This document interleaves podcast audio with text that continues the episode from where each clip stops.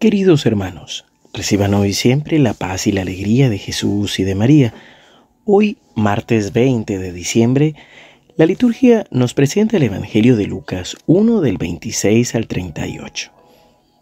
En el sexto mes, el ángel Gabriel fue enviado por Dios a una ciudad de Galilea llamada Nazaret, a una virgen que estaba comprometida con un hombre perteneciente a la familia de David llamado José. El nombre de la virgen era María. El ángel entró en su casa y la saludó diciendo, Alégrate, llena de gracia, el Señor está contigo. Al oír estas palabras ella quedó desconcertada y se preguntaba qué podía significar ese saludo. Pero el ángel le dijo, No temas, María, porque Dios te ha favorecido.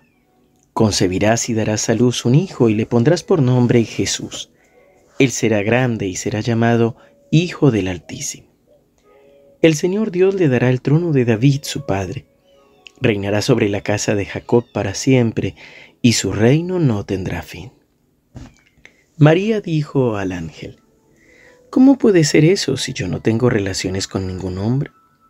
El ángel le respondió, El Espíritu Santo descenderá sobre ti, y el poder del Altísimo te cubrirá con su sombra. Por eso el niño será santo y será llamado Hijo de Dios. También tu parienta Isabel concibió un hijo a pesar de su vejez, y la que era considerada estéril ya se encuentra en su sexto mes, porque no hay nada imposible para Dios.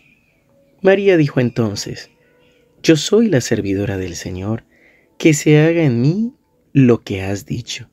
Y el ángel se alejó. Palabra del Señor. Gloria a ti, Señor Jesús.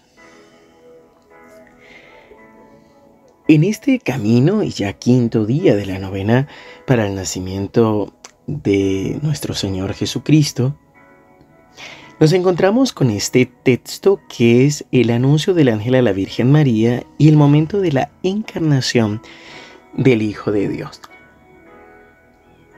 En general celebramos este día el 25 de marzo, nueve meses antes del 25 de diciembre. Y allí compartimos con el Señor, mejor dicho, vamos, vamos aprendiendo que para que Jesús nazca en nuestros corazones es necesario un sí. Es necesario que haya una decisión de nuestra parte. Y allí se viene dando un proceso en el que de a poco Jesús va siendo el dueño de nuestro corazón hasta que va naciendo o nace verdaderamente. Así como María dice sí, nueve meses después está dando a luz a Jesús, así también cada uno de nosotros tenemos una vocación.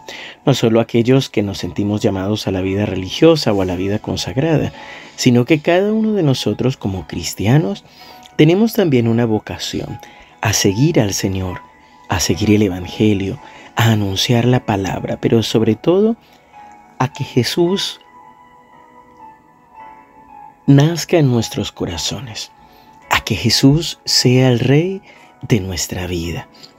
Por eso el primer anuncio del ángel a María es, alégrate, porque Dios te ha favorecido. Y hoy también tienes que sentir este llamado por parte del Señor como una alegría, como realmente una bendición y una gracia. Lo segundo es la pregunta de María, ¿cómo será esto? Bueno, las segundas palabras del ángel es, no temas, María. Y en este sentido también necesitamos ser sanos del miedo que a veces nos da el sabernos llamados por Dios, amados por Dios, o que Él mismo nos invita a llevar a cabo una misión. Pues y aquí es donde viene la respuesta. Cuando María pregunta cómo será esto, el ángel dice, el Espíritu del Señor vendrá sobre ti. Es decir, no te preocupes porque el Señor se encargará. Y aquí también se trata de esto. Muchas veces nosotros nos preocupamos y nos desanimamos porque sentimos que nuestra voluntad no nos acompaña o que no podemos superar las dificultades, los defectos. Pero es aquí donde la gracia de Dios realmente tiene que manifestarse Aquí es donde la confianza en la gracia de Dios es la que nos da la respuesta y el modo para poder permanecer fieles, abrirnos realmente a la gracia del Señor. Y como nos dice el Evangelio, nada hay imposible para Dios. Recuerda que Jesús vino para salvar lo que estaba perdido. Así que si te sientes perdido, si sientes que no puedes responder, recuerda estas palabras del ángel. Nada es imposible para Dios y recuerda que tú tampoco eres un caso imposible. Más bien terminemos en este día diciendo como nuestra Madre la Virgen María. Yo soy el servidor del Señor, que se cumpla en mí lo que has dicho. Padre bueno, hoy queremos alabarte, bendecirte y darte gracias, porque tú nos llamas a seguirte y a servirte. Gracias Señor, porque tú nos llamas y nos das la oportunidad cada año de nacer de nuevo, de volver a abrirte el pesebre de nuestro corazón para que tú nazcas en nosotros. Señor, toma nuestros miedos, Toma también nuestras respuestas o nuestras excusas. Señor, quédate con nosotros. Hoy te decimos, haz con nosotros lo que tú sabes que más necesitamos.